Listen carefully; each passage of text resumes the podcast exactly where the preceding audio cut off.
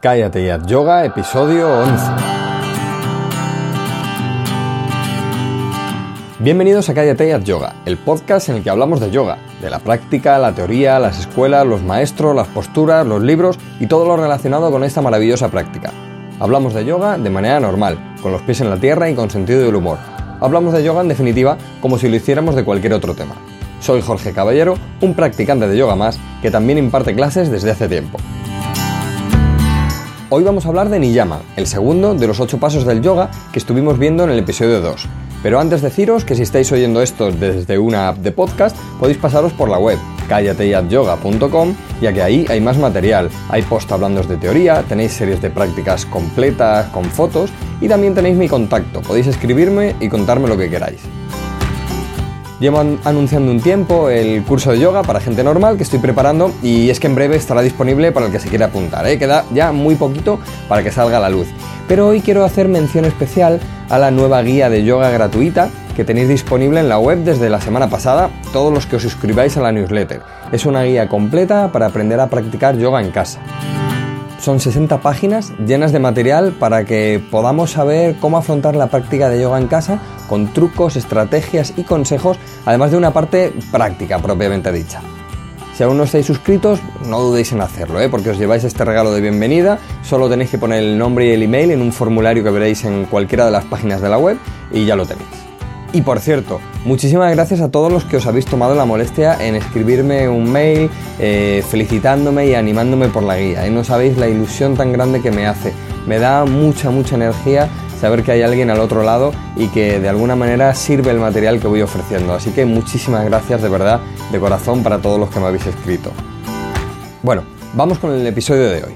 Como decía, hoy vamos a hablar de, Niyama, ¿eh? el segundo de los ocho pasos del yoga. Tal como os comentaba en el segundo episodio de este podcast, el yoga está representado en ocho pasos u ocho ramas que sintetizan toda la práctica y todo lo que hay que hacer en la vida o, al menos cómo ve el yoga, cómo debe ser nuestro comportamiento, tanto externa como internamente. Estos ocho pasos están representados en el texto que se conoce como Yoga Sutras de Patanjali y del que hablamos brevemente en este segundo podcast. Haciendo un rápido repaso a los ocho pasos son Yama, Niyama, Asana, Pranayama, Pratyahara, Dharana, Dhyana y Samadhi. En ese segundo episodio ya comenté por encima de qué iba cada una de estas partes, así que bueno, pues si no lo recordáis, le pegáis una oída y, ya lo tenéis. Eh, además, ya hablamos de llama también, el primero de los ocho pasos, en el episodio número 5. Lo desgranamos punto por punto, así que hoy vamos a seguir avanzando dándole un repaso a Niyama, el segundo, como digo, de estas ocho ramas del gran árbol del yoga. Pues bien, Así como Yama y sus cinco puntos hacen referencia a las normas o al código de comportamiento moral con la gente que nos rodea, Niyama hace referencia a las normas de conducta de forma individual, a la disciplina individual. Los cinco niyamas enumerados por Patanjali son Saucha o pureza, Santosa o contento, Tapas o fervor o ardor, Swadhyaya o estudio de sí mismo, del sí mismo, e Iswara Pranidhana, o dedicación a la fuerza divina. Vamos a ver cada uno de los puntos individualmente, para ver eh, qué propone el yoga que hagamos en cuanto a la disciplina individual se refiere, y que también tiene que ver con la práctica de yoga, eh, como veréis a continuación. Venga, empezamos. Primero tenemos Saucha, la pureza o limpieza. Pero ¿de qué pureza estamos hablando con Saucha? Pues Saucha se refiere a la pureza del intelecto, del cuerpo y del contenido mental y emocional.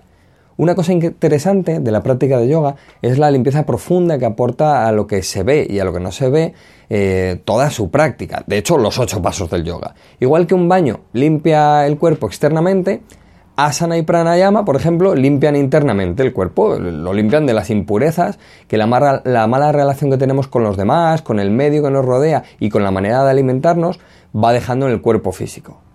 Todo esto refina el contenido mental, asana y pranayama, que junto a dharana y dhyana, la concentración y meditación, permite que las emociones negativas se retiren, dando paso a una visión más equilibrada y benevolente con lo que nos rodea. En palabras del maestro Iyengar, esa depuración interior nos da brillo y gozo y aleja el abatimiento y el pesar, de manera que podemos ver las virtudes en los demás y en nosotros mismos. Fijaos cómo hace referencia a que Saucha, aplicado por la práctica de asana, pranayama, dharana y dhyana, nos lleva a lo que en budismo se conoce como la naturaleza de la mente. Interesante la conexión. De forma que nuestro proceder con nosotros mismos y con los demás va a ser más equilibrado, pasando de un círculo vicioso de engaños y rencores a un círculo virtuoso de respeto y autorrespeto. A veces sucede una cosa con los practicantes de yoga avanzados. Es muy común que estos practicantes avanzados miren por encima del hombro a los principiantes. Y esto es un error. Si esto es así es porque no han entendido nada, o al menos no han entendido el principio de saucha o pureza del contenido mental a través de la práctica de yoga que nos propone Patanjali. Si la práctica te llena de orgullo en vez de comprensión y respeto por el que sabe menos que tú en una determinada materia, deberíamos revisar la práctica, porque ese no es el camino, como digo, que Patanjali nos está indicando en los Yoga Sutra. Es justo lo contrario. Así que si eres un practicante de yoga avanzado, te invito a que analices cómo te relacionas con los demás yogis y yoginis que saben un poco menos. El siguiente niyama es santosa o contento. Vamos a traernos santosa al momento actual. El contento y la alegría es un bien en sí mismo, eh, su valor es intrínseco, pero es que además se nos dice en el yoga que una falta de contento es una mente afligida y, y constantemente agitada, para lo que es imposible la concentración. Esa falta de contento es una desconexión con la fuente primordial, sea esta cual sea o como queramos llamarle. Y eso trae consigo una mente intranquila y en continuo conflicto. Todos nos hemos encontrado eh, alguna vez con la típica persona a la que todo le parece mal, a la que todo le sienta mal y que no tiene contento ni satisfacción con nada. Normalmente se suele huir de esas personas, pues esa falta de contento te imanta y te lleva a la oscuridad total, ¿verdad? Ese tipo de emociones son típicas de gente que nunca consigue nada. Si ni siquiera es capaz de, sentir contento, ¿cómo va a poder conseguir nada en la vida más que que la gente huya de su lado? Así que el yoga lo que nos propone es tener una mente sosegada, abierta a ver lo positivo de lo que nos rodea y que nos da paz duradera. De verdad, creo que el tener una mente positiva y abierta a ver lo bueno en lo que uno tiene a su lado, tiene ese valor por sí mismo y nos da mucha energía ¿eh? a la gente que tiene a su alrededor y, o que tenemos a nuestro alrededor y a nosotros mismos, ¿no creéis? El siguiente niyama es tapas, que se suele traducir como ardor, fervor o incluso austeridad. Esto se refiere a la práctica, ya no solo a la parte práctica de las posturas o al pranayama, sino todo el fervor que le ponemos a las cosas y a la propia existencia, ¿eh? para llegar a algo mejor en cuanto a intelecto, cuerpo físico y emocional se refiere. O sea que Patanjali nos lleva el yoga a nuestra vida diaria. ¿eh? El yogi es una persona que vive en tapas, que vive ese fervor y ese ardor en las cosas. En la guía ya comento la diferencia entre hacer una práctica de yoga haciendo lo que puedes llegando hasta donde llegas y sin más, y la práctica ardiente ¿eh? y ciertamente austera en algunos casos que tenemos que tener para llegar en cualquier aspecto de la práctica y de la vida más allá de donde partimos. Esto es lo que rompe las barreras mentales, físicas y hasta espirituales. Creo que una cosa que se puede decir de tapas y de ese fervor que el yogi debe tener para entenderlo bien es una frase de Daniel Gindelow, eh, el eh, músico sueco, en la que dice, me envolveré en llamas para crear el elemento perfecto. Así que el yogi practica con ardor para brillar y unir ese sí mismo individual con el sí mismo absoluto. Eso es lo que nos propone Patanjali con la práctica de yoga.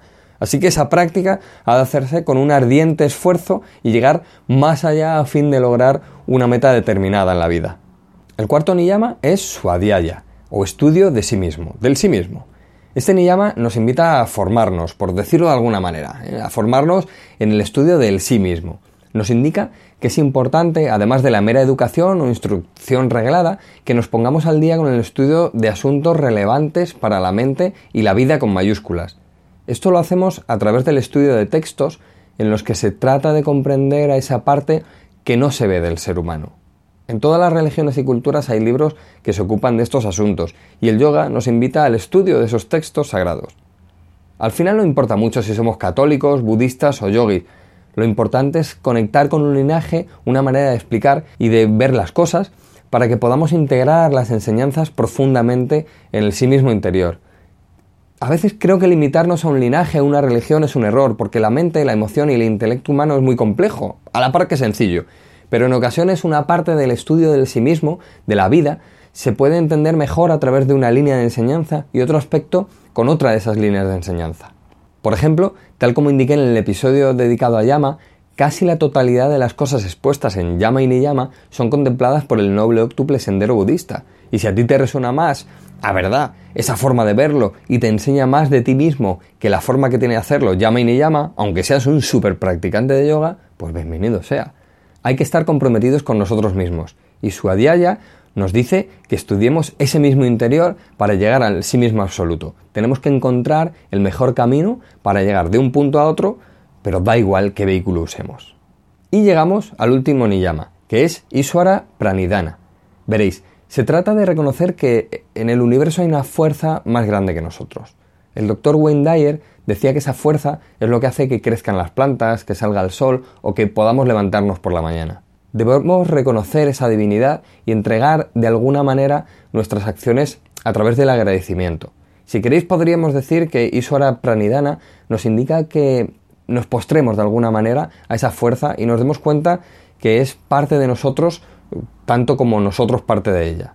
Reconocer que es una fuerza de unión, primero entre nosotros eh, y todos los elementos que componen nuestra propia existencia y después de todas esas partes con la propia fuerza divina. Así que reconociendo eso, entregamos nuestras acciones y nos entregamos a esa fuerza de manera que, tal como nos indica el maestro Iyengar, esa divinidad se refleja en nuestro interior. Podríamos hablar de este niyama durante horas, ¿eh? pero creo que con decir esto basta. Reconocimiento y entrega a esa fuerza divina por la cual estamos aquí. Llamadla como queráis, eso no importa mucho. Imaginadla como queráis, eso importa aún menos. Pero sí que pienso que debemos darle ese reconocimiento.